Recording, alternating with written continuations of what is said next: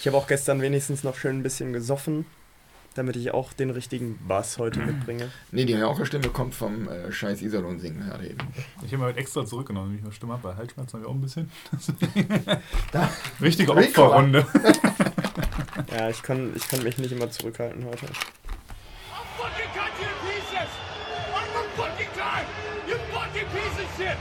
That's so fucking gutless!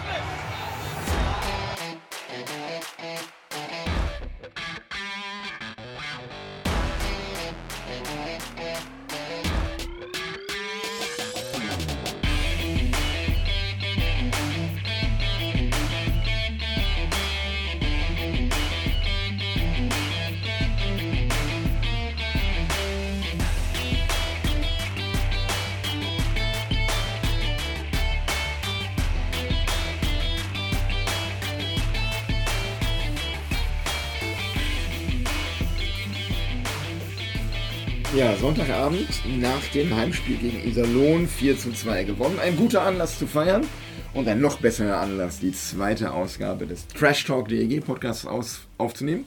Ich bin Milan, ich begrüße euch alle ganz herzlich und wir sind heute beim Daniel zu Hause. Nicht nur Daniel sitzt neben mir, sondern auch der André. Hallo, ihr beiden. Guten Abend. Moin, moin. Ja, 4-2 Heimsieg, 4-2 Arbeitssieg gegen Iserlohn war ein ganz schön hartes Stück Arbeit, Daniel, oder? das war ein hartes Stück Arbeit. Ähm, ja, das Spiel war, äh, ich würde sagen, insgesamt sehr durchwachsen. Ähm, erstes Drittel 2-0 Führung, hat man sich ja schon dran gewöhnt nach dem Freitag mit 2-0 pro Drittel. Ähm, hatte allerdings auch Glück mit zwei Pfostentreffern, die man hinten äh, bekommen hat. Äh, war meiner Meinung nach sehr offen hinten im ersten Drittel. Dafür dann äh, zweites Drittel, ja gut, da war natürlich der Sonntagsschuss in den Winkel, ob gewollt oder nicht. Ich glaube, Mike Höffel macht so ein Ding auch nur einmal in seinem Leben. Ähm, auf jeden Fall stand es plötzlich 2-1 und das in Überzahl kassiert den äh, Gegentreffer. Generell unsere Überzahl heute bis auf das Tor war das, naja, ich glaube nicht das, was sich die Mannschaft, was sich Kreis und was sich der Fan wünscht, äh, zu sehen. Und dann haben wir im letzten Drittel halt den Sieg dann geholt, eben durch diesen Powerplay-Treffer. Und äh, ja, äh, am Ende ein Arbeitssieg meiner Meinung nach. Ähm, aber wir haben am Ende dadurch ein Sechs-Punkte-Wochenende geholt. Und ich glaube, ähm, es gibt keinen Grund, so ein Spiel jetzt äh, zu sehr zu verteufeln. Weil am Ende des Tages ähm, sind wir, glaube ich, in einem guten Lauf, meiner Meinung nach. Und äh, dürfen sehr, sehr, sehr glücklich und zufrieden sein, was die DEG gerade aufs Eis bringt. Lassen wir das Derby jetzt mal außen vor, das letzte Drittel. Ja. Also ich fand das erste Drittel heute eigentlich auch sehr, sehr ordentlich. Ähm, ich war erschrocken, wie schwach Iserlohn da agiert hat. Ähm, da hätte auch gut eine Oberligatruppe aus Herne oder Essen kommen können. Die wären sicherlich da nicht wesentlich schlechter gewesen. Ähm, ich fand, die DEG hätte da durchaus höher führen können, hatte das Spiel über weite Strecken sehr gut im Griff, hat sehr aggressiv vorgecheckt, aus einer mehr oder weniger stabilen Defensive heraus. Und ähm, ja, im zweiten Drittel dann mit diesem schnellen Gegentor in eigener Überzahl völlig den Faden verloren, das Spiel komplett aus der Hand gegeben und hat da fast sogar noch ein bisschen Glück gehabt, dass es nur mit dem 2 zu 2 in die zweite Pause gegangen ist. Ja, wir haben absolut drum gebettelt, äh, hinten zu liegen zur, zur zweiten Sirene. Es ist mir aber auch ähm, ja, so ein bisschen unbegreiflich. Ich rätsel noch darüber, woran es lag. Wir haben jetzt im, im ersten Drittel ja auch ein paar äh, Breaks gegen uns tatsächlich gehabt. Vielleicht hat man zu sehr sicher spielen wollen, aber tatsächlich hatte ich das Gefühl, dass wir mit jeder Sekunde, die wir in unserem eigenen Drittel eingeschnürt werden, immer nervöser werden. Ähm, letztendlich kann man von Glück sagen, dass, dass ein paar Spieler, auf die man sich im Moment besser verlassen kann als auf andere, eine ganz gute Leistung gezeigt haben. Ähm, ich hätte tatsächlich auch gerne dem Patrick Busas sein zweites Tor zugeschriebenerweise gegönnt. Ich weiß bis heute nicht, also was heißt bis heute, ist ja noch am gleichen Tag, aber ich weiß bis jetzt noch nicht, warum das Tor nicht gegeben worden ist, weil für mich war das äh, Halten gegen ihn beim gegnerischen leeren Tor ein ein technisches Tor. Bin ich ganz der Meinung. Ich habe mich auch sehr gewundert. Ich meine, die Schiedsrichter haben ja darüber diskutiert, das hat man gesehen. Die waren sich nicht sicher, geben sie nur die Strafe oder das Tor. Äh, da haben sie schon drüber gesprochen, aber dann kam irgendwann der Kopfschüttler und dann hieß es kein Tor. Ich habe es auch nicht verstanden. Ich auch nicht, weil wenn er da nicht gehalten oder gehakt wird, dann ist das äh, ein hundertprozentiger Treffer, den macht er dann rein und eigentlich kann es da keine andere Entscheidung geben als technisches Tor. Das gab es ja neulich erst, ich glaube, bei einem Spiel von Berlin eine ähnliche Situation, ähm, wo dann auf einmal ähm, wer war's? Ortega. Ortega, Ortega ähm, gefault wurde auf dem Weg zum leeren Tor und wo dann das äh, technische Tor gegeben wurde. Von daher ähm, für mich nicht nachvollziehbar, diese Entscheidung. Am Ende zum Glück nicht spielentscheidend gewesen. Das zum Glück nicht. Nein, haben wir ja auch so noch über, über die Zeit gemacht. Was mir aufgefallen ist, eben, was du gerade sagtest, Anne, dieses wieder zurückziehen, dieses auf Sicherheit spielen, dieses, du nennst es bei uns im, im WhatsApp-Chat gerne Kreishockey, dieses, ähm, ähm, ja, ich habe immer so ein bisschen den Eindruck, in, oder denke mir, die Jungs gucken zu viele Spiele vom BVB oder Lucien Favre übernimmt den Trainerjob bei der DEG, ähm, dass man äh, versucht, solche Spiele nach Hause zu schaukeln und damit den Gegner stark und sich selber schwach macht. Absolut. Ähm, das ist, ich, ich verstehe es aus der, aus der Sicht eines Sportlers nicht. Du möchtest doch so gut wie möglich spielen und dazu gehört halt, den Gegner unter Druck zu setzen, wenn du es kannst. Und ich glaube, die DEG ist in einigen Spielen individuell auf jeder Position besser als der Gegner. Unter anderem heute gegen Iserlohn.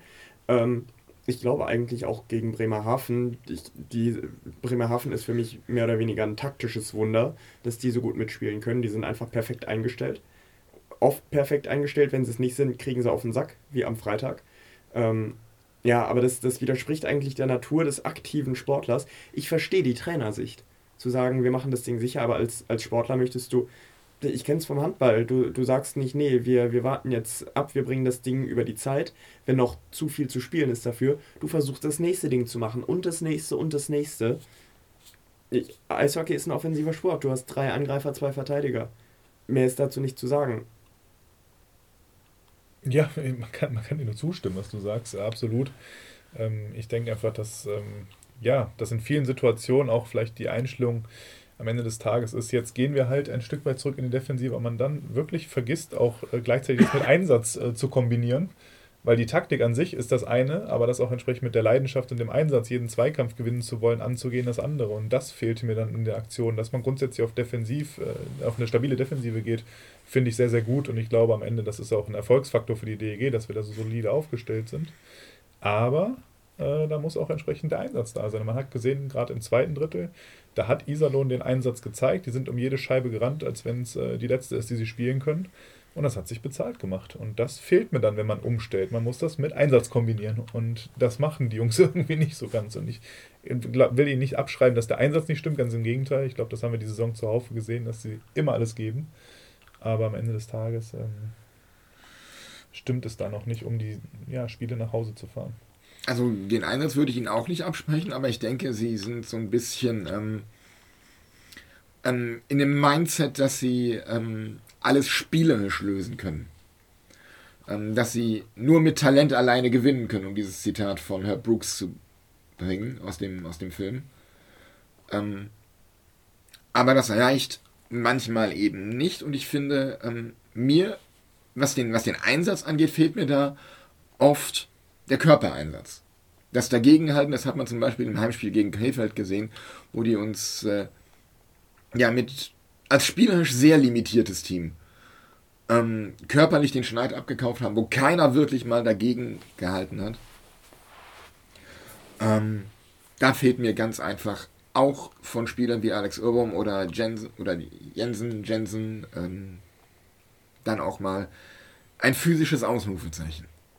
Ja, und äh, gerade die beiden Spieler haben halt schon in früheren Saisons gezeigt, jetzt Jensen in Bremerhaven mit äh, 72 und 90 Strafminuten, äh, Alex Urbum in seinen früheren Zeiten in Schweden zwei Jahre über 70 Strafminuten, dass die es können. Und also die Strafen, die wir im Moment kriegen, ich glaube, Milan, du weißt das noch deutlich besser und deutlich genauer, die sind halt, die ergeben sich halt aus Fehlern im Zweikampf, aus Fehlern im Stellungsspiel übertriebene Härte oder mal ein Ellbogen, Ellbogencheck, lang nicht mehr gehört. Stockcheck, auch lang nicht mehr gehört. Das sind die Sachen, die zustande kommen, wenn du den Gegner irgendwie mal, wenn du, wenn du mal zur Sache gehen willst.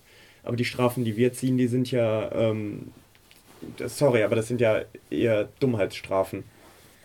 Ja, also wir haben äh, die, das Spiel gegen Iserlohn heute eingerechnet insgesamt 77 2 Minuten Strafen in dieser Saison bekommen. Keine Zehner, keine 5 plus Spieldauer. Von diesen 77 sind, äh, äh, jetzt muss ich das kurz zusammenrechnen, 53 Stockschlag, Haken, Halten, Behinderung und Beistellen. 53. 16 mal Beinstellen, 10 mal Stockschlag und Halten, 6 mal Behinderung, 11 mal Haken. Und wenn man dann dagegen guckt, was haben wir? Wir haben noch 7 mal hoher Stock, 5 mal Spielverzögerung, einmal unkorrekter Körperangriff, dreimal Stockcheck, äh, einmal zu viele Spieler auf dem Eis und siebenmal übertriebene Härte. Und die übertriebene Härte, wenn wir da als Fan drauf gucken, war das jetzt bisher nicht so die wirklich übertriebene nee. Härte, sondern eher so ein bisschen, man hat sich mal kurz durchs Gesicht gewischt und dann ja. mussten Oder sich ein bisschen raus. durch die Gegend geschubst, genau. Ja. genau.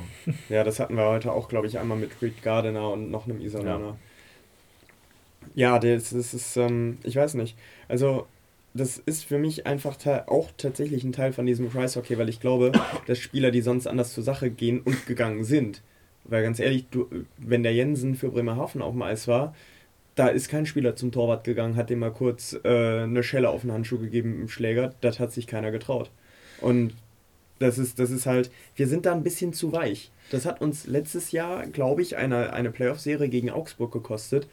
Und wenn du, wenn du halt zusätzlich noch den Gegner so stark machen, äh, so, so stark machst. In Schwenningen das gleiche. Schwenningen, bevor wir da waren, 4,3 Gegentore im Schnitt. Die musst du aus der Halle bolzen. Und dann, dann lässt du aber zu, dass uns unser zweiter Torwart mit dem Save des Jahres übrigens den zweiten Punkt rettest. Ähm, das, das funktioniert so nicht. Und am Ende diese, diese fehlenden Tore, die du aus, den, aus deinen eigentlichen High-Scoring-Games machen kannst, ähm, die können dich, wenn es übel läuft, einen Platz kosten. Und ein Platz in der DEL ist ein fehlendes Playoff-Time-Recht in der ersten Runde, ist vielleicht eine fehlende direkte Qualifikation oder ist eine komplett fehlende Playoff-Qualifikation. Und also das, das Spiel wenig Härte plus absolute Defensiveinstellung in fast jeder Situation, das ist, das kann eine sehr gefährliche Mischung sein. Wobei ich nicht glaube, dass wir absolut defensiv spielen. Dagegen sprechen ja sechs Tore in Bremerhaven, vier Tore gegen die Eisbären, vier auch wieder heute gegen Iserlohn. Sondern ich denke, es ist eher unsere Abschlussschwäche bei 5 gegen 5. Wir haben das absolut stärkste Powerplay der Liga, das ist super. Aber wir haben ähm, bei 5 gegen 5 gerade mal gehen 6% unserer Schüsse ins Tor und das ist viel zu wenig ja, es ist viel zu wenig. Ich bin ja froh, dass mittlerweile der Knoten zumindest geplatzt ist seit dem Berlin-Spiel, wo wir vorher das ja noch groß auch als Thema hatten, dass eben bisher erst, ich glaube, zu dem Zeitpunkt waren sieben Tore waren bei fünf gegen fünf. Dafür natürlich ein bombastisches Powerplay, was dem entgegenstand und was uns den Erfolg gebracht hat, neben Matthias Niederberger dieses Jahr. Ähm, aber Berlin spielt vier Tore bei 5 gegen 5 und jetzt auch gegen Bremerhaven und zuletzt hat es insgesamt auch besser wieder geklappt. Ähm, das muss einfach noch besser werden. Und ähm, was allerdings dieses Jahr schön ist zu sehen, das ist, dass wir endlich mal äh, scoring-technisch auf mehrere Reihen verteilt sind. Dass es eben nicht nur eine Reihe ist, die bei uns gefährlich ist, sondern ja, man kann durchaus sagen drei, weil auch die äh, dritte Reihe um Flake, Svensson, Bukatz gefällt mir richtig gut. Ähm, gefiel mir zeitweise schon mal besser als aktuell, aber äh, generell freut es mich erstmal vor allem unsere Reihe mit für Flake, wie er dieses ja. Jahr wieder auftrumpfen kann nach seinem ganzen Pech, was er hatte. Und ähm, ja, ich sehe es auch, ich sehe es auch wie du. Also defensiv finde ich jetzt auch nicht, dass wir spielen. Wir checken sehr aggressiv vor. Das ist schon sehr auffällig. Ähm, von daher, das ist schon gerade defensivtechnisch durchaus offensiv ausgerichtet. Ähm, aber am Ende des Tages ähm, schaffen wir es halt, wie eben schon mal gesagt, nicht konsequent bei Führungen dran zu bleiben und weiter auszubauen. Und das äh, ist mein, meiner Meinung nach ein großes Leck, was wir bisher in unserem Spiel haben, was es auch abzustellen gilt, dass man einfach seinen Stiefel weiter durchzieht und versucht dann noch ein paar mehr Tore nachzulegen. Ja.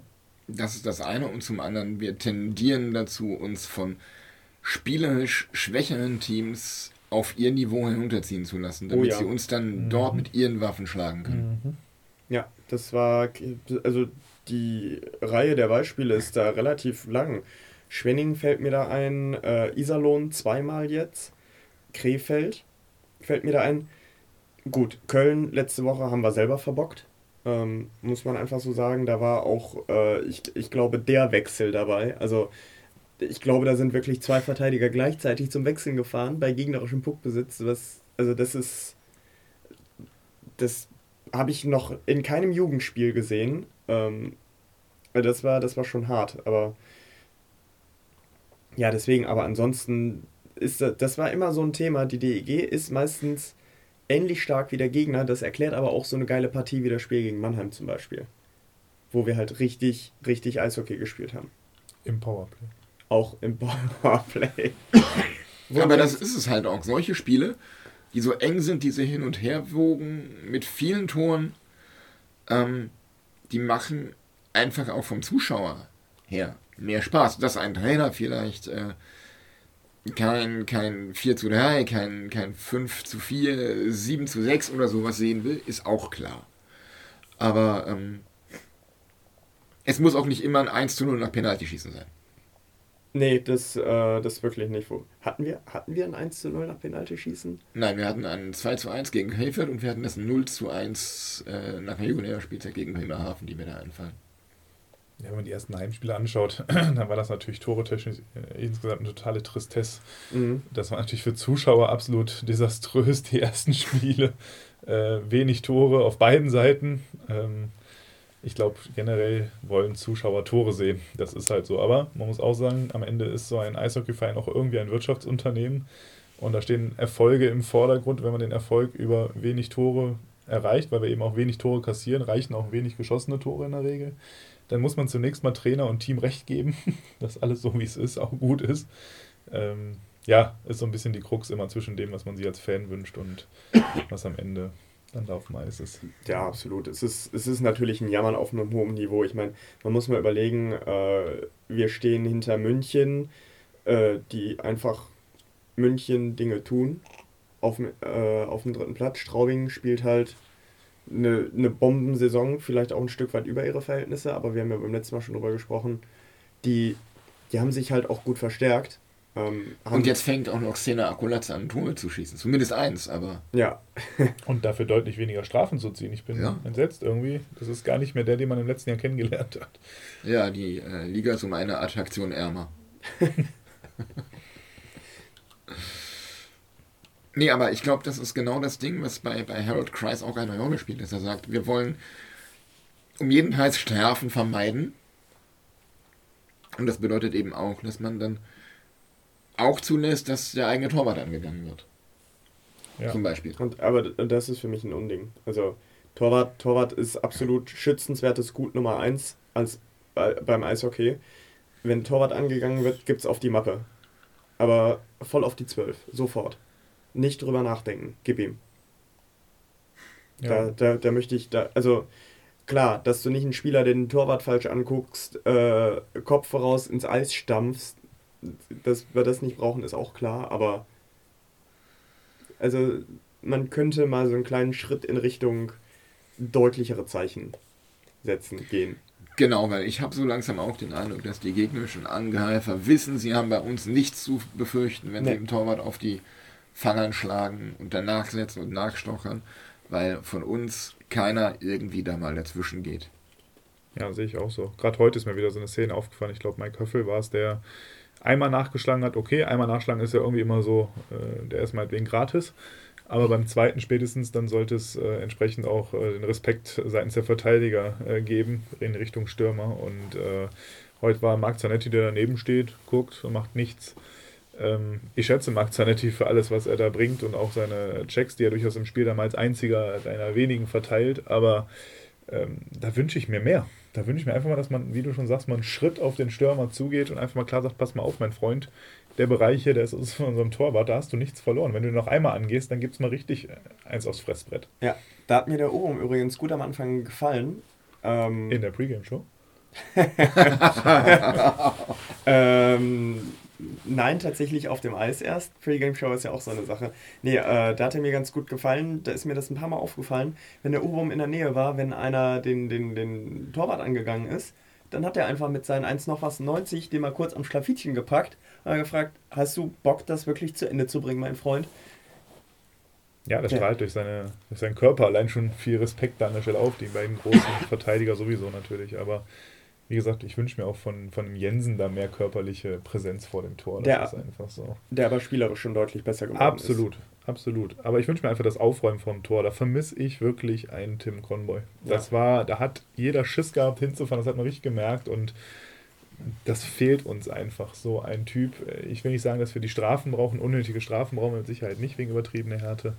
Aber wir brauchen einfach mal jemanden, der da konsequenter aufräumt. Und meiner Meinung nach können das auch die Jungs, die wir haben. Wie schon gesagt, ein Urbum, ein Jensen, ein Zanetti, sehe ich dafür durchaus äh, als prädestiniert. Vielleicht jetzt nicht unbedingt Johannesen oder.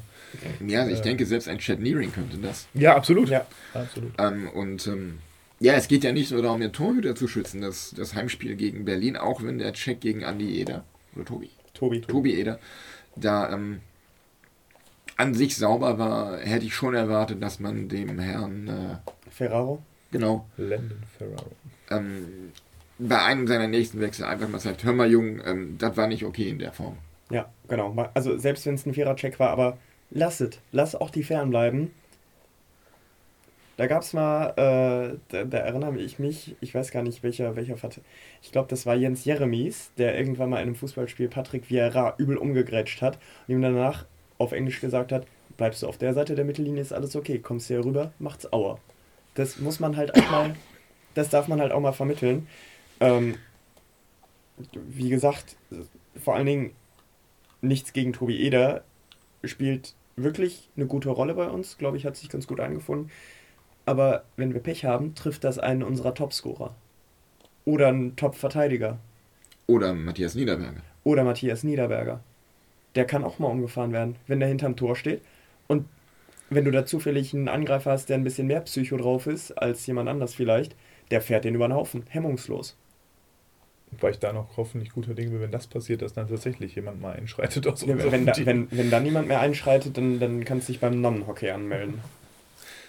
Ja. Aber Matthias Niederberger übrigens, äh, wo du den gerade erwähnst, ähm, für mich definitiv eine extra Erwähnung wert dieses Jahr. Ja. Weil ähm, meiner Meinung nach stünden wir ohne Matthias Niederberger nicht da, wo wir stehen. Er hat uns sehr, sehr viele Punkte festgehalten, gerade wenn man bedenkt, wie knapp unsere Spiele waren ja. und sich mal die Saves anschaut. Dazu auch noch Hane, der dazu auch noch uns schon jetzt in den zwei Spielen, die er gemacht hat, den einen oder anderen Punkt da gesichert hat mit seinen Saves. Aber ähm, jetzt wirklich mal Niederberger sensationell. Ich habe das Gefühl, die WM, die letzte, hat ihm richtig Selbstvertrauen gegeben, nochmal, mhm. hat ihn richtig bestätigt. Das war vielleicht das letzte Fünkchen, was er brauchte für seine wirklich äh, tolle, durchgehende, konstante Performance. Weil das, was er im Moment abliefert, das ist, finde ich, sensationell und für mich aktuell auch der beste Torhüter der Liga. Ja. Absolut, gerade im Penaltyschießen, denke ich, gibt es keinen, der besser ist als er. Genau. Also und Gustav Fessler ist natürlich unangenehmer aufgrund seiner Größe und Breite. Ähm, aber ansonsten fallen mir da nicht so viele ein. Die auf de, also auf dem Niveau einfach.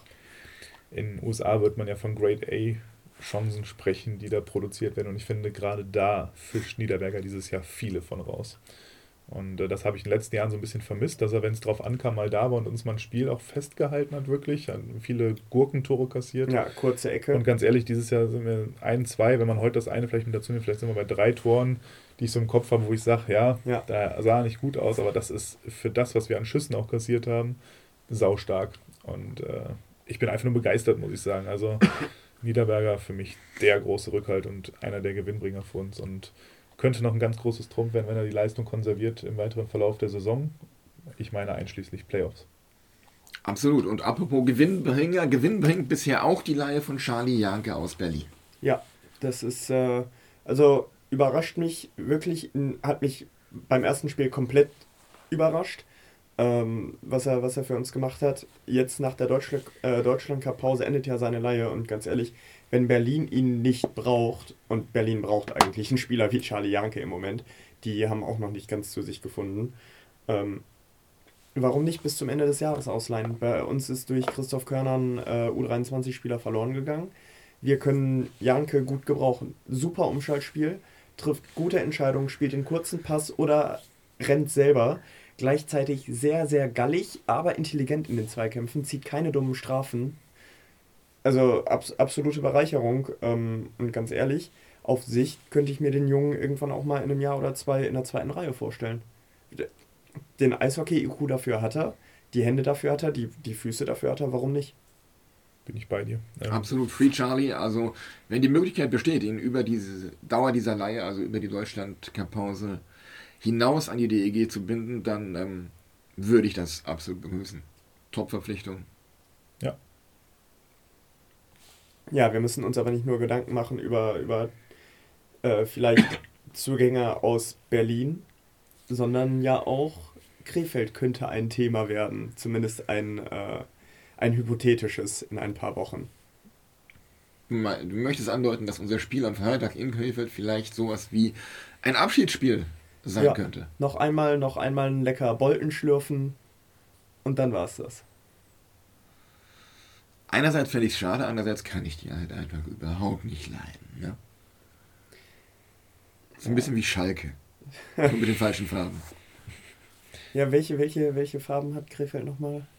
Eigentlich gute Farben, aber. Ah. Ja, ich glaube, Krefeld, dem steht man sehr zwiegespalten gegenüber. Es ist eigentlich wie damals, wo es bei Köln ja auch schon mal nicht so gut aussah oder wie es bei uns nicht so gut aussah.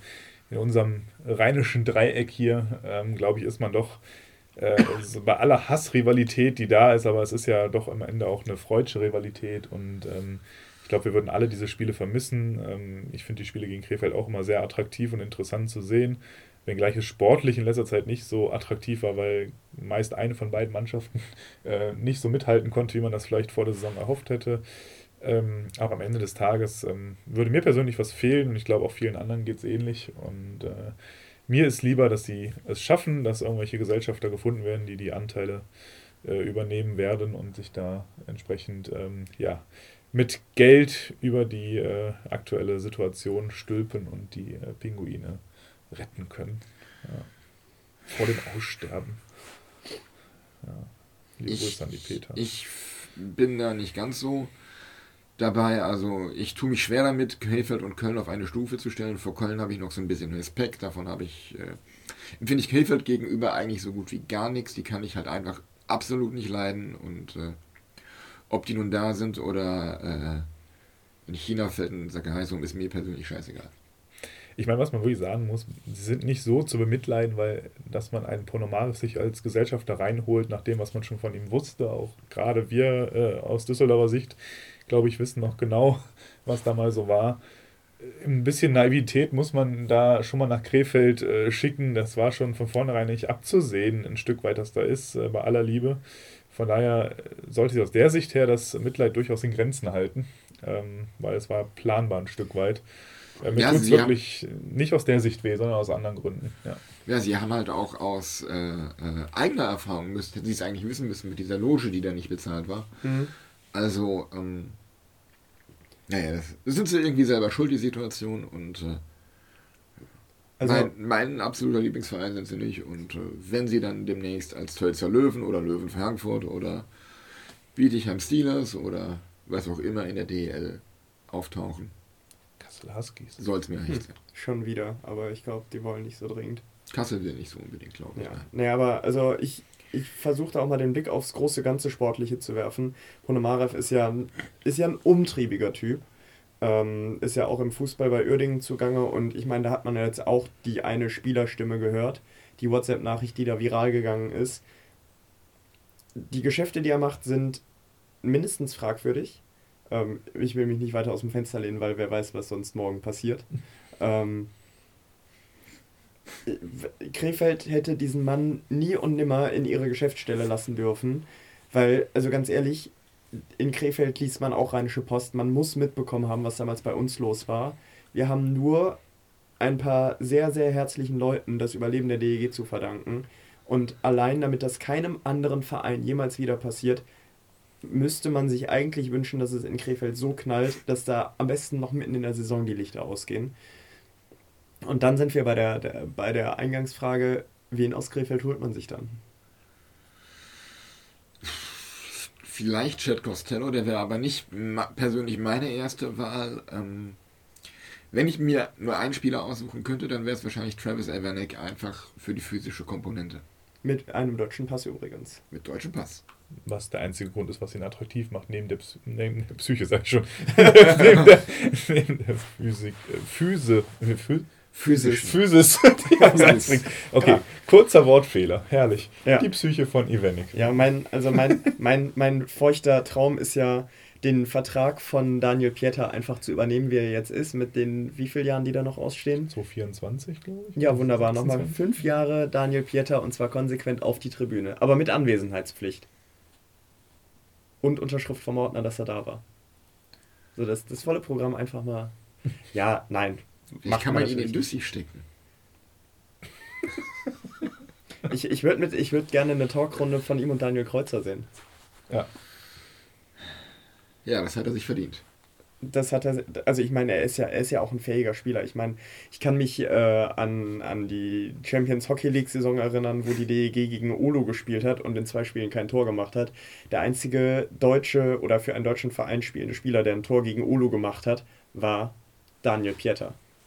Also ja, hat seine Qualität, da brauchen wir nicht drüber reden. Ja. Äh, ist mit Sicherheit für die DEG eine Hassfigur, so wie es Kreuzer für die anderen Vereine war. Ja, auf jeden Fall. So ist es halt. Ja. Aber wo du gerade die Champions Hockey League ansprichst, ähm, alle drei deutsche Teams äh, haben die Gruppenphase überstanden. Und ähm, ich habe das dieses Jahr zum ersten Mal so wirklich intensiver verfolgt, muss ich sagen. Und was die Augsburger da abgerissen haben, auch von, von den Fans her, fand ich schon echt beeindruckend, wie die mit fast 1000 Leuten in Belfast waren. Und ich glaube, in ähm, Liberenz waren sie auch nochmal mit, mit 700, 800 Leuten. Also Hut ab. Ja, das ist, das ist geil, aber solche Fahrten musst du als Fan auch mitnehmen. Ja, klar. Was denke ich an unseren Trip nach Ulu damals? Ja, war das, das, das waren noch Zeiten. Mit 100 Mal umsteigen. Greta lässt grüßen, drei ja. Flüge. ja. ja, Segeln wäre aber auch knapp geworden. Das wäre knapp geworden, ja. Und äh, ja, nein, nein, nein. Aber dann wäre das Bier heil angekommen. ja. Ich erinnere mich noch an den Koffer, der hochgehoben wurde und eine Bierpfütze auf dem Wagen war im ja. Flughafen in Helsinki. Auf dem Gepäckwagen. Ist das dein Koffer? Ich glaube ja. Aber das Bier ist einfach so teuer in Finnland. Ja, das Bier ist, also wer, wer mal äh, Alkohol trinken möchte, sollte dafür nicht nach Finnland fahren. Wir haben dann äh, am Flughafen, glaube ich, wie viel? 9 Euro für ein 03 Bier. Und das war nicht lecker. Das war so, also wenn man, wenn man Kölsch mit Oettinger mischt und Becks dazu kippt, kommt ungefähr das raus. Das kommt, das kommt relativ exakt dabei raus. Okay, aber.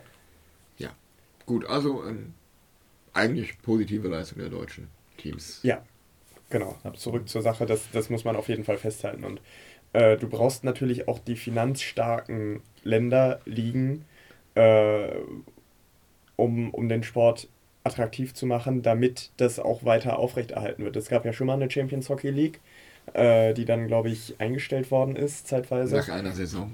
Genau, zu Recht. Ähm, ja, aber wenn, wenn du jetzt einfach die richtigen Länder mitnimmst, ich meine, Eishockey ist in Deutschland groß, in Schweden, in der Schweiz, da kannst du halt was aufbauen. Und ganz ehrlich, warum, warum nicht? Ähm, apropos aufbauen. Wie baut ihr eure Stimmung vor dem Spiel auf? Ah, du sprichst ein Thema an. Da mit einer Spotify-Playlist. Die Emotionen schon ein Stück weit hoch mit einer Spotify-Playlist. Ja, herrlich.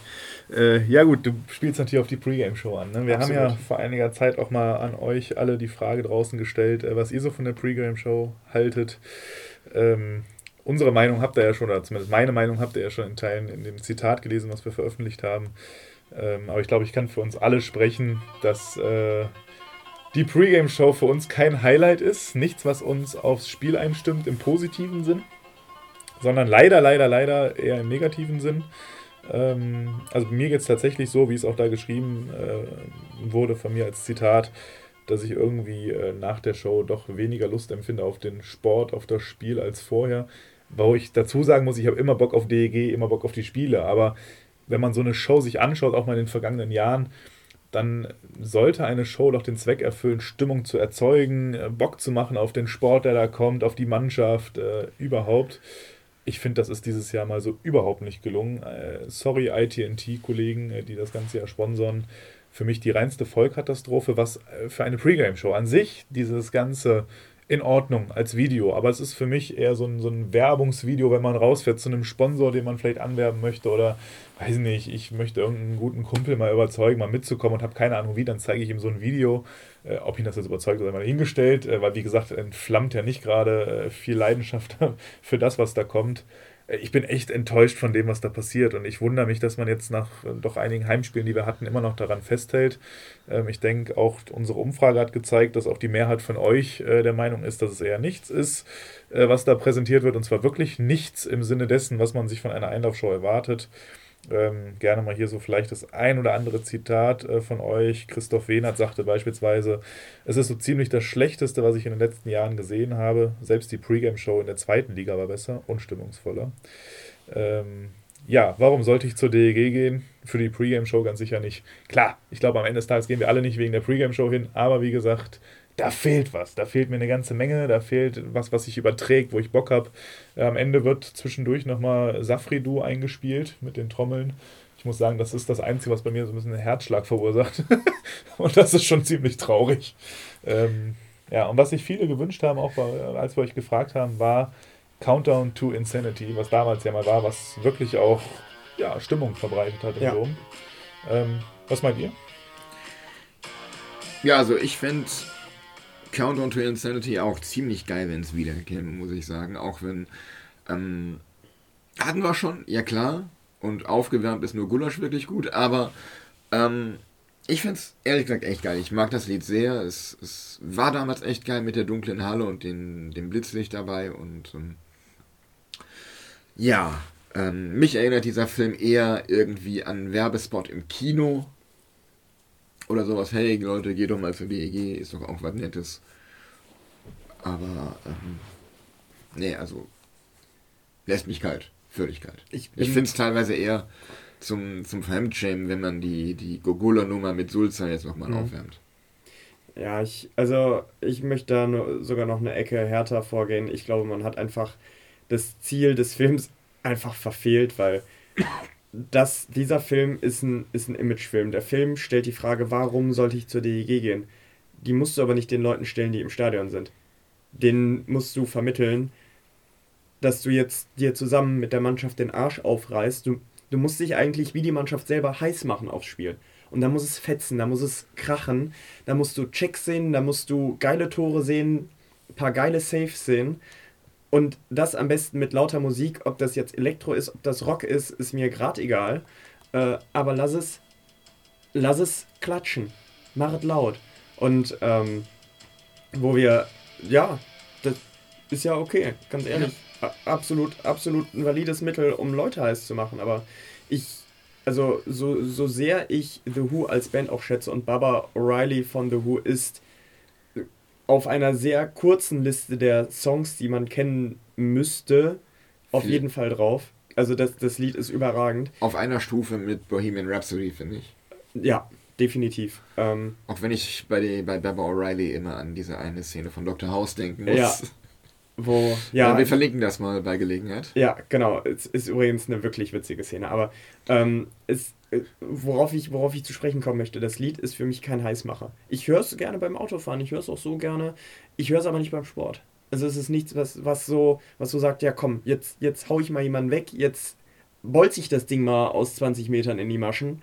Ähm, überhaupt nicht. Also da, da wurde definitiv der, knallhart, da wurde das Ziel verfehlt. Macht es neu, nehmt euch die Deutschland-Cup-Pause, bitte.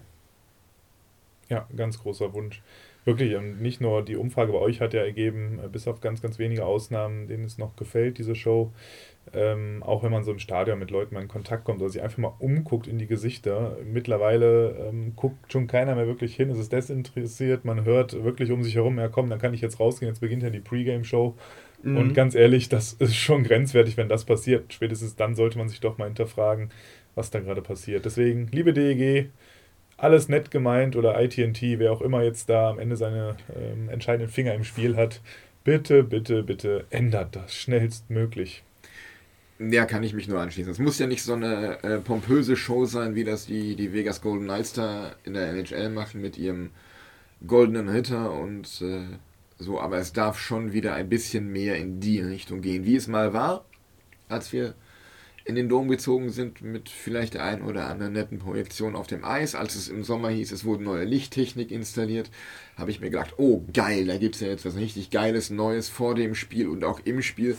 Ich muss sagen, ähm, dieses, dieses Geblinke in, in Mannheim finde ich persönlich ziemlich geil, wenn die Adler ein Tor schießen aber auch was man teilweise aus den amerikanischen Miners sieht, wenn beim Tor einfach die komplette Halle dunkel ist und nur der Torschütze angestrahlt wird, ähm, finde ich persönlich super geil. Da kann man viel mehr machen und ähm, nicht nur bei der Pre-Game-Show, auch in-game bei der ganzen Präsentation und ähm, geht einfach nochmal in euch. Ich weiß, es gehört eigentlich nicht zum Eishockey dazu und viele Leute, gerade der alten Schule bei der DEG, sind so Puristen, die brauchen den ganzen Schmonzes nicht aber es geht ja auch darum, perspektivisch und langfristig neue Kunden, neue Zuschauer zu binden. Und ähm, da ist äh, kommt es halt auch darauf an, was man ihnen so neben dem Sport noch bietet. Ja, absolut. Da brauche ich jetzt zwar nicht unbedingt eine Vapiano Kisscam, aber ähm, dass er ja einen Punkt haben sollte, stimmen. Ja, genau. Definitiv. So, nachdem Daniel seinen ersten Rant losgelassen hat. Und ich möchte mich an der Stelle noch herzlich bedanken für eure Teilnahmen und eure Kommentare, die ihr gegeben habt. Ja. Und äh, wir werden mit Sicherheit nochmal auf euch zukommen, weil das hat schon hervorragend geklappt. Und äh, wie gesagt, vielen, vielen Dank für eure Beteiligung.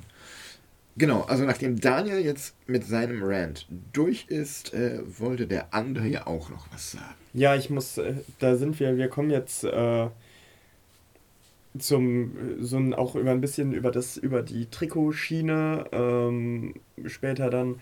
Es geht, es geht um das Thema, dass die, äh, dass unsere Kölner Kollegen, ähm, die ja auch noch nicht, bei denen ja auch noch nicht ganz klar ist, wo die sportliche Entwicklung hingeht, sie jetzt, äh, ich glaube, einen Monat ausgerufen haben, bei der sie oder in dem sie besonders für Toleranz werben wollen, wo ich sage. Ich glaube, das war nur ein Spiel, glaube ich. Oder, oder ein Spiel, sei, sei es auch nur ein Spiel, ähm, wo die sagen, wir wollen besonders für Toleranz werben, wo ich sage, Leute, ähm, Toleranz sollte was ganz Selbstverständliches sein, dass sich der, der menschliche Geist mit allem anderen auch mitentwickelt und dass Toleranz wächst.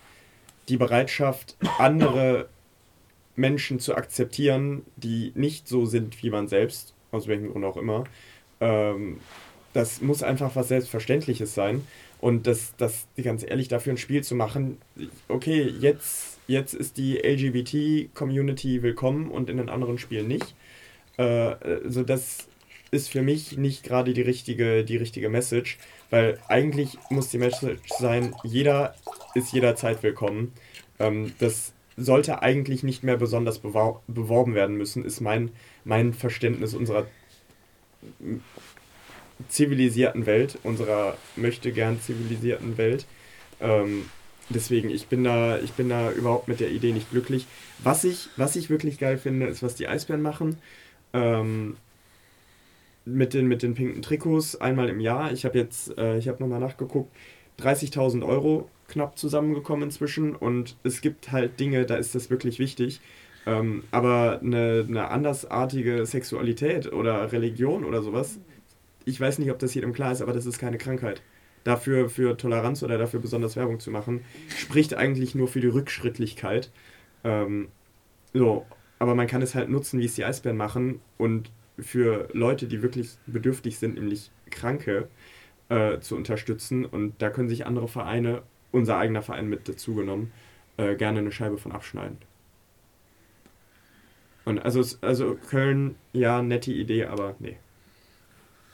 Ja, ich finde auch, man sollte nicht unbedingt etwas, was selbstverständlich sein sollte, in unserer Gesellschaft, ähm, auch wenn, wenn es leider bei, nicht bei allen selbstverständlich ist, man sollte es nicht extra bewerben, sondern es als ja, selbstverständlich ansehen. Und ähm, ähm, diesen Leuten, die äh, der Toleranz nicht so offen gegenüberstehen, so viel Aufmerksamkeit schenken. Das äh, macht diese Leute größer, als sie sind. Ja, definitiv. Ganz, ganz sicher. Ja, wo wir gerade bei Köln sind, wohin führt der Kölner Weg?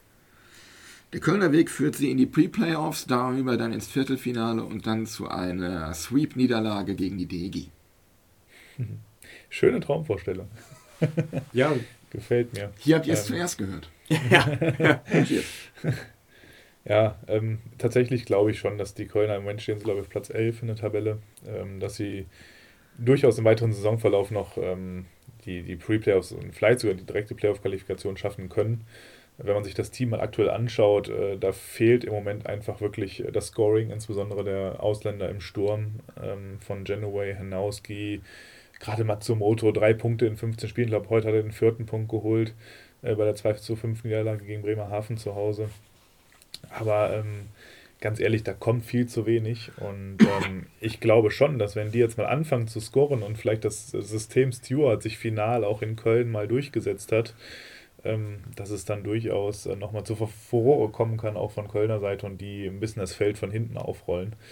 Ähm, aber trotz allem aus Düsseldorfer Sicht, jetzt abgesehen mal von der direkten Niederlage, deswegen, äh, ich finde es geil, unsere Arroganz nach einer Derby-Niederlage von einem 4-0-Sweep in den Playoffs zu sprechen, aber gut, das spricht wieder für uns, für die DEG. Äh, nein, aber. Wer ist eigentlich dieser Köln? Also, dieser Ölln? Ja, genau der. Ölln. Ich würde sagen, ab jetzt Ölln. Ja. Äh, nein, also von daher, ich, ich sehe Ölln stärker, als sie aktuell sind. Ähm, bin mal gespannt. Aber ich lege mich fest, am Ende der Saison stehen sie hinter uns. Ja, definitiv. Also Natürlich, weil sie kommen ja in die Pre-Playoffs und wir haben, das habe ich ja letztes Mal schon gesagt, Heimrecht in der ersten Playoff-Runde. Ja, hoffentlich auch darüber hinaus. Bis ins Finale hinein. Das, das könnte durchaus passieren. Also, ich meine, die, die Meisterschaft, die geht für mich ganz klar über München. Mannheim kannst du vielleicht, wenn du eine gute Serie hast, schlagen. Alle anderen musst du meiner Meinung nach aktuell als DEG schlagen. Und dann führt die Meisterschaft über München. Und ich habe ich hab die leise Hoffnung, dass es vielleicht irgendeines dieser, dieser Pre-Playoff-Teams schafft, Mann, äh, München an, die, an, an den Rand einer Niederlage zu bekommen. Ähm, aber ich glaube im Moment nicht wirklich dran.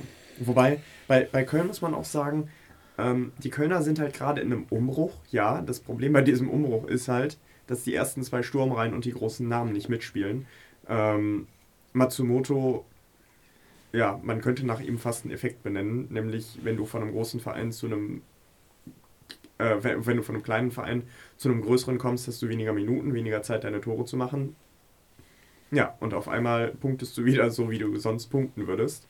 Ähm, ja, aber ansonsten, der Kölner Kader ist eigentlich recht interessant. Auch ein paar jüngere Leute, äh, Lucas Dumont, der da, der letztes Jahr ganz gut aufgespielt hat. Uvira ist für meine Begriffe noch nicht fertig mit der Ausbildung, mit der Eishockey-Ausbildung. Da kann auch noch ein bisschen was kommen. Äh, die Tiffels Brüder sind es, glaube ich. Da spielen ja zwei bei Köln. Äh, Gnip Ukbekiele. Für mich, ich, ich würde zumindest mal sagen, äh, Verteidiger Nummer 3 und 4 auf Sicht in Köln. Ähm, die bauen sich da durchaus was auf. Auch, auch Hannibal Weizmann wird, wird auf Sicht Nummer 1 sein und also die Kölner haben bestimmt auch wieder ihr Fenster, in dem sie Meister werden können über mehrere Jahre.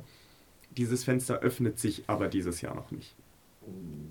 Ja, das ist so. Ich glaube auch, dass ähm, Köln wirklich, wie du schon sagst, die werden in Zukunft eine gute Rolle spielen, vor allem mit den deutschen Spielern, die sie da äh, drin haben. Und die werden wahrscheinlich nicht alle ähm, ja, die Flucht ergreifen, weil sie wenig Eiszeit erhalten, denn ich denke, das ist auch ein bisschen das Konzept daher im Moment, sich da was aufzubauen, was dann äh, lange Jahre Bestand hat, ähnlich wie Berlin es damals gemacht hat, mhm. bevor die Meisterserie begann. Ähm, wobei ich jetzt nicht sagen will oder hoffen will, dass es auch in Köln, äh, Entschuldigung, Ölln so kommt. Aber am Ende des Tages ähm, muss man sagen, da braut sich was zusammen und das äh, sollte man durchaus beobachten. Und ähm, wenn man kann, auch frühzeitig durchaus nach dem einen oder anderen Spieler die äh, Fühler ausstrecken. Also ich hätte kein Problem mit einem den von dir genannten eben ähm, irgendwann auch mal im DG-Trikot zu sehen. Lieber in frühen Jahren wechseln. Ja. Äh, dann ist es für die Fanseele deutlich angenehmer.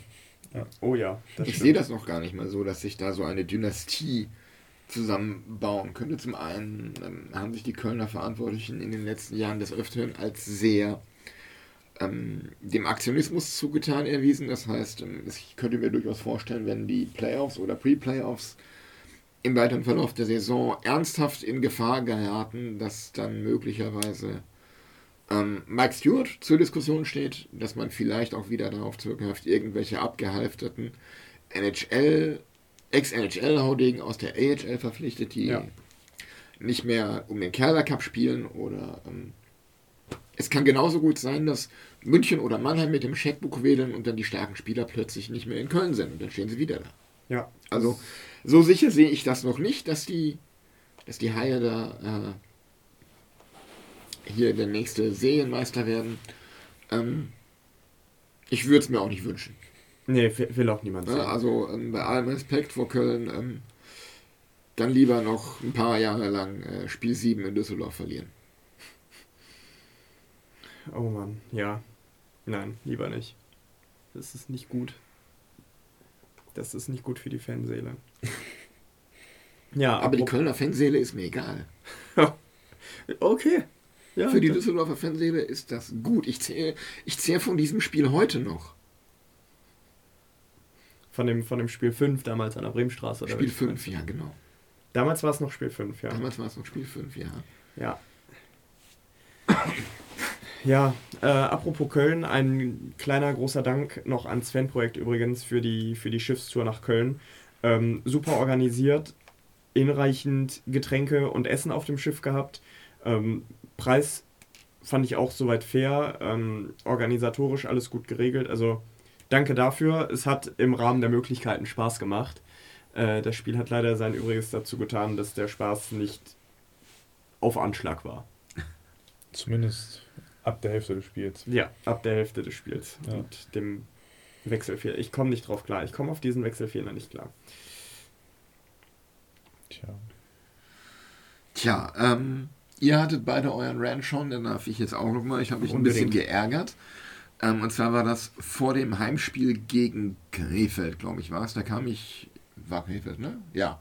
Freitagsabends kam ich von der Arbeit, vom Flughafen, habe mir gedacht, okay, machst ein paar Minuten länger und fährst dann ganz entspannt äh, die eine Station vom Terminal nach Unterhard und dann äh, steigst du da in den Shuttlebus. Und ich hatte im Hinterkopf, es hieß, es soll den nicht mehr geben und dann gab es Proteste und dann hieß es, ja, den gibt es doch wieder. Und ich stand dann da eine halbe Stunde an dieser Bushaltestelle in Unterhard und habe auf den Shuttlebus gewartet. Kam er? Er kam nicht. Oh. Und ich habe dann gelernt, es gibt keinen Shuttlebus mehr. Es gibt einen verstärkten Takt auf einer Linie, die am ISS-Dom oder Richtung ISS-Dom fährt, aber vorher da in Richtung dieses Gartencenters abbiegt. Und dann auch vor dem Gartencenter hält. Aber einen reinen Shuttlebus, der ähm, quasi nur zwischen ISS-Dom und äh, Unterjahr pendelt, den gibt es nicht mehr. Finde ich ein bisschen schade. Na gut, fahre ich halt in Zukunft, wenn ich von der Arbeit zum Spiel gehe, eben über den Hauptbahnhof und dann. Äh, Boah, was ein Umweg. Ja. Die, die andere Alternative wäre, mit dem Bus bis Hertingen Ost zu fahren und dann äh, von da in die S6. Kommen Sie zum Eishockey, entdecken Sie Deutschland. Super. Ja. Ja. Aber der Vorteil ist, bekomme ich auf dem Weg zur Halle wenigstens am Burger King vorbei. Ja, ob das auf Dauer ein Vorteil ist, ähm, für Burger King vielleicht.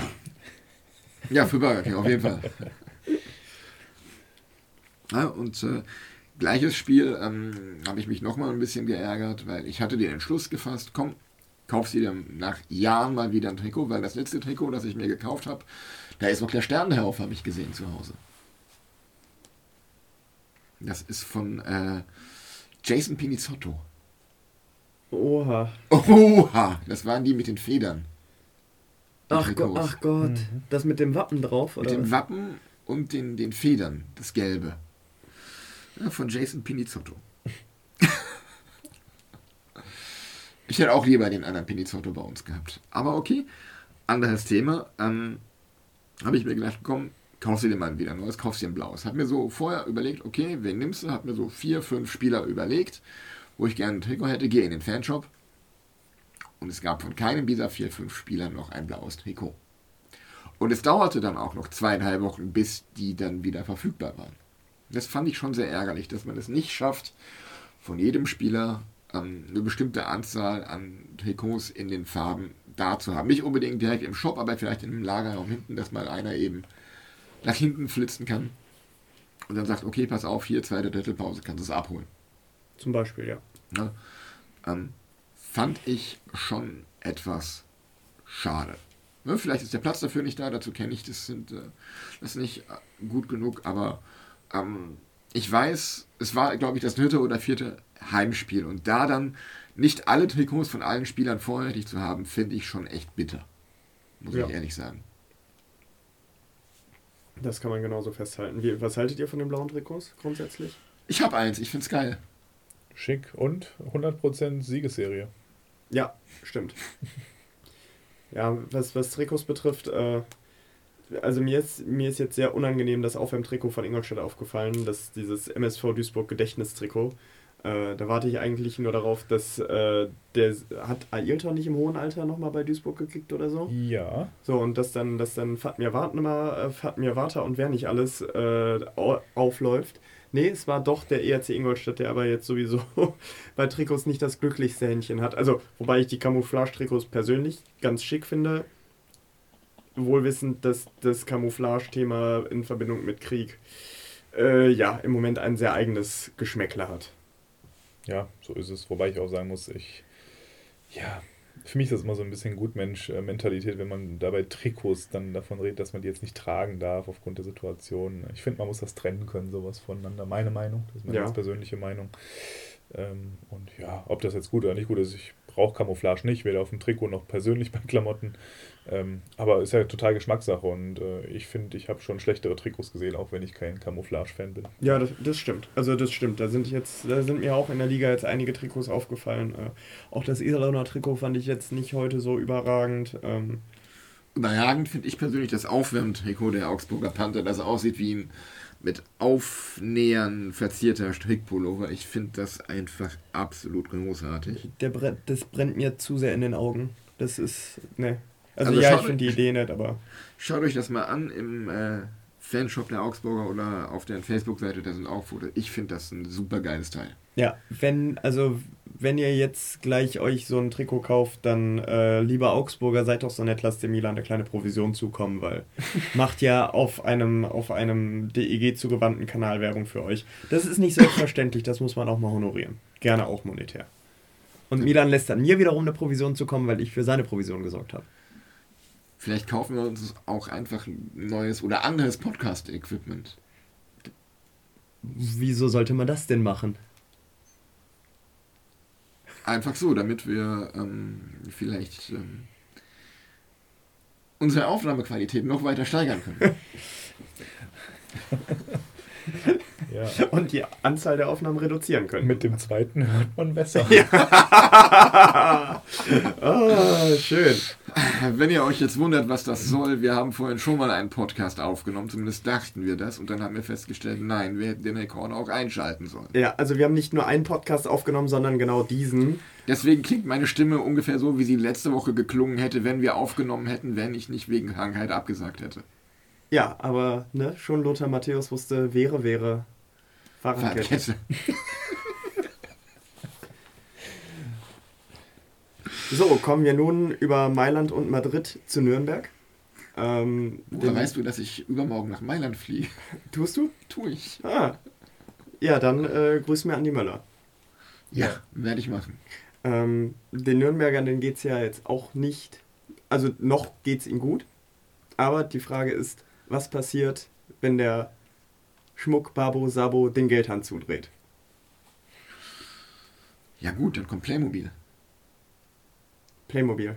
Sind die, ach, die sind da auch aus der Region, ne? Fürth. Fürth. Mhm. Stimmt, Das alte die, Playmobil-Stadion. Ja, da in Fürth, ja, genau. Und dann Trolley, aber benannt nach der, nach diesen Mini-Burgern, Mhm. ne? Ja. Ähm, wen holen wir uns aus Nürnberg nächstes Jahr?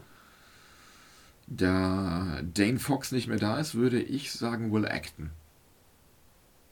Mhm. Denkbar. Brandon Buck natürlich auch ein heißer Kandidat. Ähm, wobei die beiden, da kannst du halt Glück und Pech haben, wie man es letztes Jahr auch in Nürnberg gesehen hat. Und die brauchen gut rein Mitspieler, aber dann sind es eigentlich zuverlässige Scorer. Von daher, ähm, das wären, glaube ich, so die beiden, die man direkt im Auge hat, oder André? Ja, und also ich, da bin ich tatsächlich jetzt ausnahmsweise mal äh, irrationaler Eishockey-Romantiker. Ich würde halt auch eventuell Patrick Reimer gerne nochmal in Düsseldorf sehen. Abgesehen davon, dass ich finde, dass er ein geiler Penaltyschütze ist, kann man immer gebrauchen, wenn man viel Kreishockey spielt. Ja. Ist, ist für mich ein absoluter Powerplay-Spezialist. Ähm, kann, kann wunderbar mal schlänzen, hämmern, geht alles. Ähm, ist relativ sicher im Aufbauspiel mit dem, mit dem Puck. Warum nicht? Und ich meine, er hat sich an Düsseldorf immer wohlgefühlt. Soweit ich weiß. Hat er. Ja, ne, also wenn er vom Alter her nochmal Bock hat, warum nicht? Ja, mit zwei Jungen an der Seite, die er in der dritten, vierten Reihe führen kann. Genau. Wenn wir jetzt nicht Henrik Hahn als Zweiten nennen, hätte ich gesagt, kann er gerne mit seinem Bruder nochmal nach Düsseldorf kommen.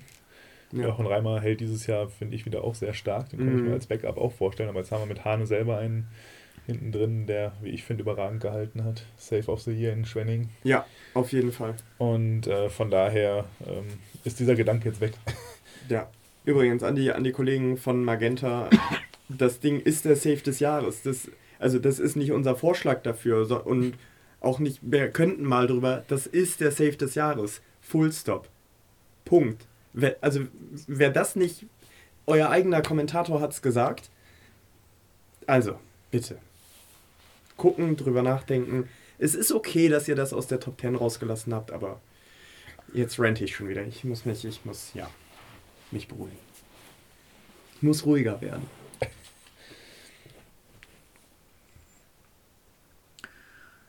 Ja, ruhig geworden ist es nicht um äh, Leon Dreiseitel, der heute Geburtstag hat. Ja, alles Gute. Alles Gute zum 24. Geburtstag. Ja, auch vielleicht noch ein Türchen, das könnten die Oilers gerade gut gebrauchen. Ja, leider ja. 3-0 Rückstand gegen die Panthers gerade.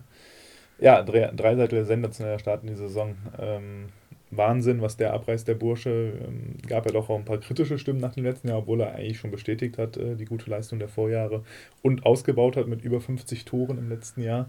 Über 100 Punkten äh, muss man AHL erstmal erreichen. Ähm, aber am Ende des Tages äh, muss man sagen, was er dieses Jahr wieder aufs Eis bringt und das auch gar nicht so stark in Abhängigkeit von McDavid. Klar haben die wieder viel zusammen gepunktet und die Kritik ist immer da. Drei Sättel ohne McDavid äh, würde bei weitem nicht das produzieren, natürlich nicht, aber so ging es, glaube ich, jedem Spieler, der an der Seite von McDavid spielt.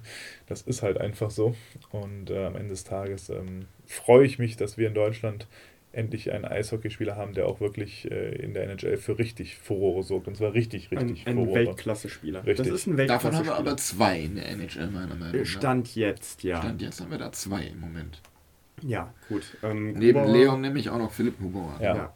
Das, also das hätte ich tatsächlich nie gedacht. Colorado steht ja auch relativ gut da in der Liga. Ich hätte nach dem Abgang von äh, Walamov nie gedacht, dass die sich so gut behaupten. Klar, die haben eine Top-Reihe. Rantan, äh, äh, Nathan McKinnon und Gabriel Landeskog, das ist, das ist brutal, was die drei spielen. Die galten ja äh, zumindest kurz als Next Best Line in Hockey, sind es jetzt im Moment erstmal nicht mehr. Ähm, aber die sind halt, die sind gut, tolle Verteidigung. Ich finde, äh, Kale Makar ist ein hochinteressanter Spieler, ähm, der, eine, der eine super Veranlagung mitbringt, aber ich hätte nicht gedacht, dass Colorado so gut durchstartet. Noch weniger hätte ich es von Buffalo gedacht. Buffalo war halt für mich so ein Team, ja, wenn Buffalo gegen, keine Ahnung, Ottawa spielt, dann guckst du halt kein Eishockey, weil ist halt kein Eishockey.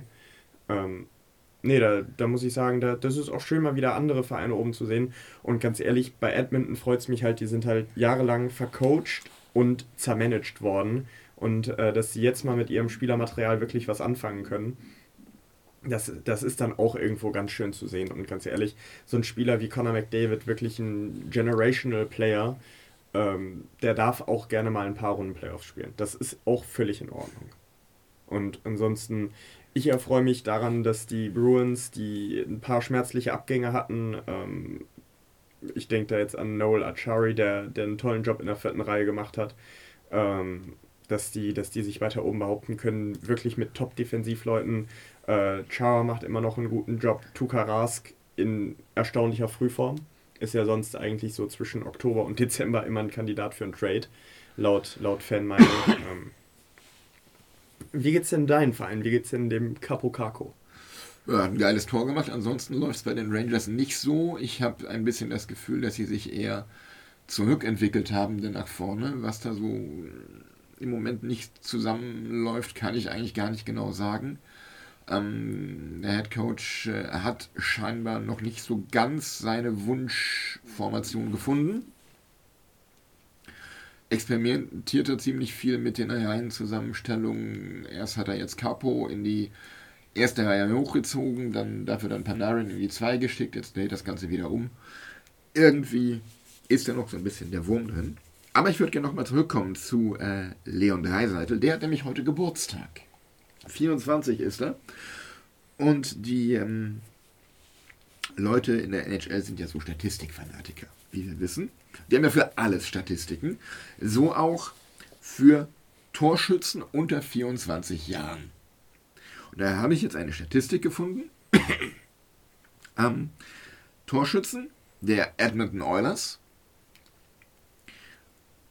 unter 24 Jahren sortiert nach erzielten Toren in der Regular Season. Da in dieser Liste ist Leon Dreiseitel auf Platz 7, hat mit den beiden Toren, die er vergangene Woche gegen Washington gemacht hat, 133 Tore erzielt. Er ist auf Platz 7. Kleine Frage an euch, wer ist auf Platz 1 und 2? Und wie viele Tore haben die beiden jeweils geschossen?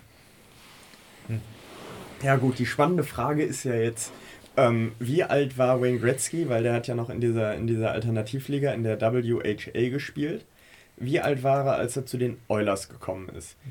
Ähm, wenn, wenn er noch genug unter 24 war, dann müsste er eigentlich auf 1 sein, weil so viele gute Spieler hatten die Oilers jetzt, glaube ich, auch gar nicht. Hallo, ganz vorsichtig. Ja, deswegen Also das- ich lese mal vor, wer da ähm, noch auf dieser Liste steht. So, so ein paar Namen. Ne? Äh, da steht ein Conor McDavid drauf, da steht auch ein Paul Coffey drauf oder ein Yari Curry. Oh, Mhm. Ja, Kuri hatte ich durchaus im Sinn. Messier würde mir noch einfallen. ja. Ja. Ja, Ja, und dann halt, also Wayne Gretzky müsste eigentlich ja oder? Nummer 1 sein. Würde ich auch sagen. Ja. Gretzky ist auf 1, Messier auf 2. Da habt ihr schon mal die Hälfte richtig. Okay. Wie viele Tore sind es denn? Ich sag mal, plus minus 25. Okay. Ähm, dann sage ich mal Gretzky 430. Da ist die 25 genau ausgeschöpft. Es waren, nämlich, es waren nämlich 405. Ah nein. 405 Tore, Regular Season Tore hat Gretzky erzielt vor seinem 24. Geburtstag für die Oilers. Hm. So, und jetzt ist die Frage Messier. Sagen wir 200. Ist immer eine gute Schätzung. 200 ist gut, ist auch noch innerhalb der 25, 179. Das finde ich ziemlich krass, dass da ähm, 226 Tore zwischen sind, zwischen dem ersten und dem zweiten. Dritter übrigens, äh, Glenn Anderson. Falls euch das jemand, der Name etwas sagt. Nein. Aber dann musst du jetzt noch recherchieren fürs nächste Mal, bei wie vielen Spielen die denn die Tore erzielt haben. Das wird ja dann interessant. Erst dann wird ja ein Schuh draus, ne? Ja, das werde ich herausfinden. Ja, stimmt. Die letzten, äh, also ich würde mal sagen, vier, da, damals müsste es ja vier Vereine weniger gegeben haben. Wir hatten ja zweimal zwei Expansions. Also zweimal zwei Expansions. So rum. Das und man weiß ja halt nicht, wann, wann die Spieler auch angefangen haben, dann zu spielen, letztendlich in der Liga und wie lange die dann wirklich gespielt haben, bis die 24 waren. Ja. Und da kann ja erhebliche Unterschiede sein. Eigentlich müsste man die Tore pro Spiel mal sehen und dann Ja, gut, aber da, da wird Gretzky trotzdem vorne, sein. Ja, ja, klar. Ja, ja. Gibt's gar kein Vertun. Ja. Milan, hast du noch mehr Fragen? Zwei habe ich sogar noch. Zwei. Zwei. Zwei, ja. Was haben Doug Jarvis, Gary Unger, Steve Lama, Andrew Coliano und Keith Yandel gemeinsam? Keine Ahnung. Col Coliano dachte ich gerade an Geschwindigkeit, aber ein, ein Vokal im Namen? bei Jendel hört es dann wieder auf mit Geschwindigkeit. Ähm, nee, keine Ahnung. Anne, du einen Tipp? Ich hab's gesagt, Vokal im Namen. Nein. es sind die einzigen 1, 2, 3, 5 Spieler, die in ihrer Karriere mindestens 800 aufeinander folgende Regular Season Games bestritten haben. Also rund um neun Jahre. Bei Keith Randall, er ist der Letzte, der in diesen elitären Club aufgenommen wurde, war, ist, hat er seit März 2009 kein Regular Season Game seiner Karriere verpasst. Weder gesperrt noch verletzt. 800 Und das als Verteidiger. als Verteidiger. Krass. Nee, äh, einer der Seedins hat das doch, glaube ich, auch geschafft, ne? Also nicht 800, aber 700 noch was. Das kann durchaus sein, ja. Und äh, Phil Kessel hat letztens auch so einen ähnlichen, der hat auch kaum ein Spiel verpasst. Also Most vielleicht, vielleicht doch mehr Hotdogs essen jetzt. Most consecutive games played in NHL history heißt das Ganze. Ja. Er ist auf Platz 5 mit 800.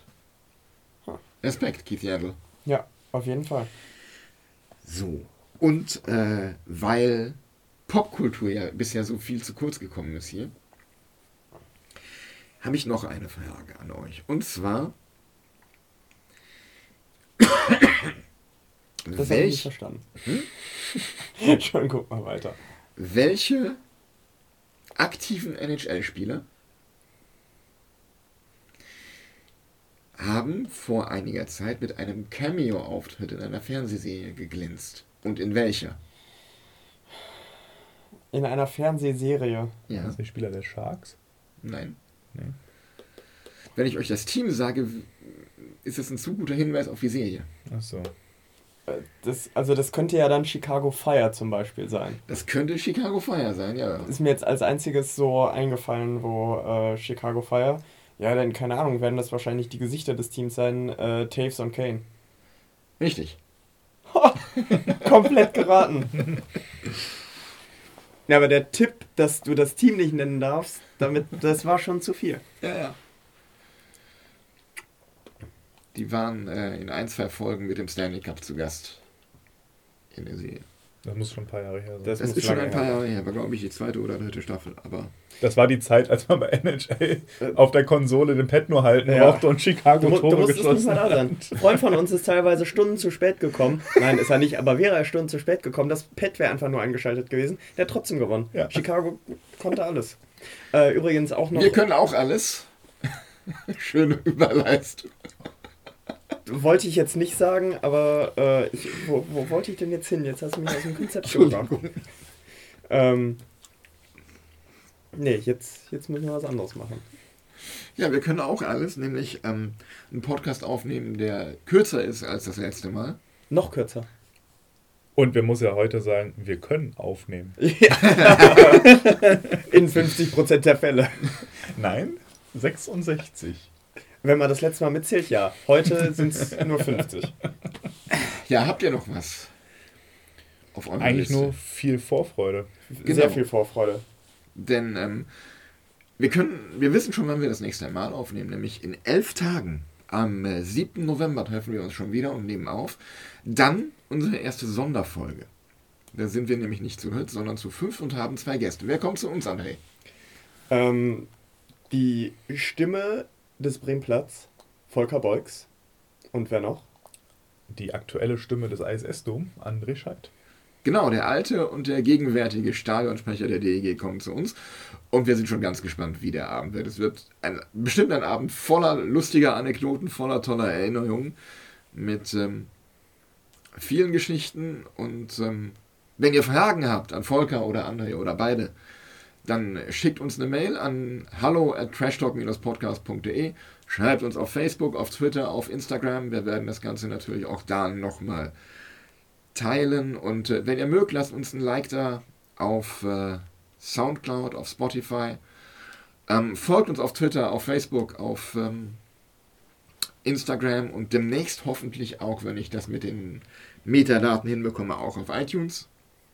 Und ähm, ja, ich hoffe, ähm, ihr seid genauso gespannt wie wir auf nächste Woche.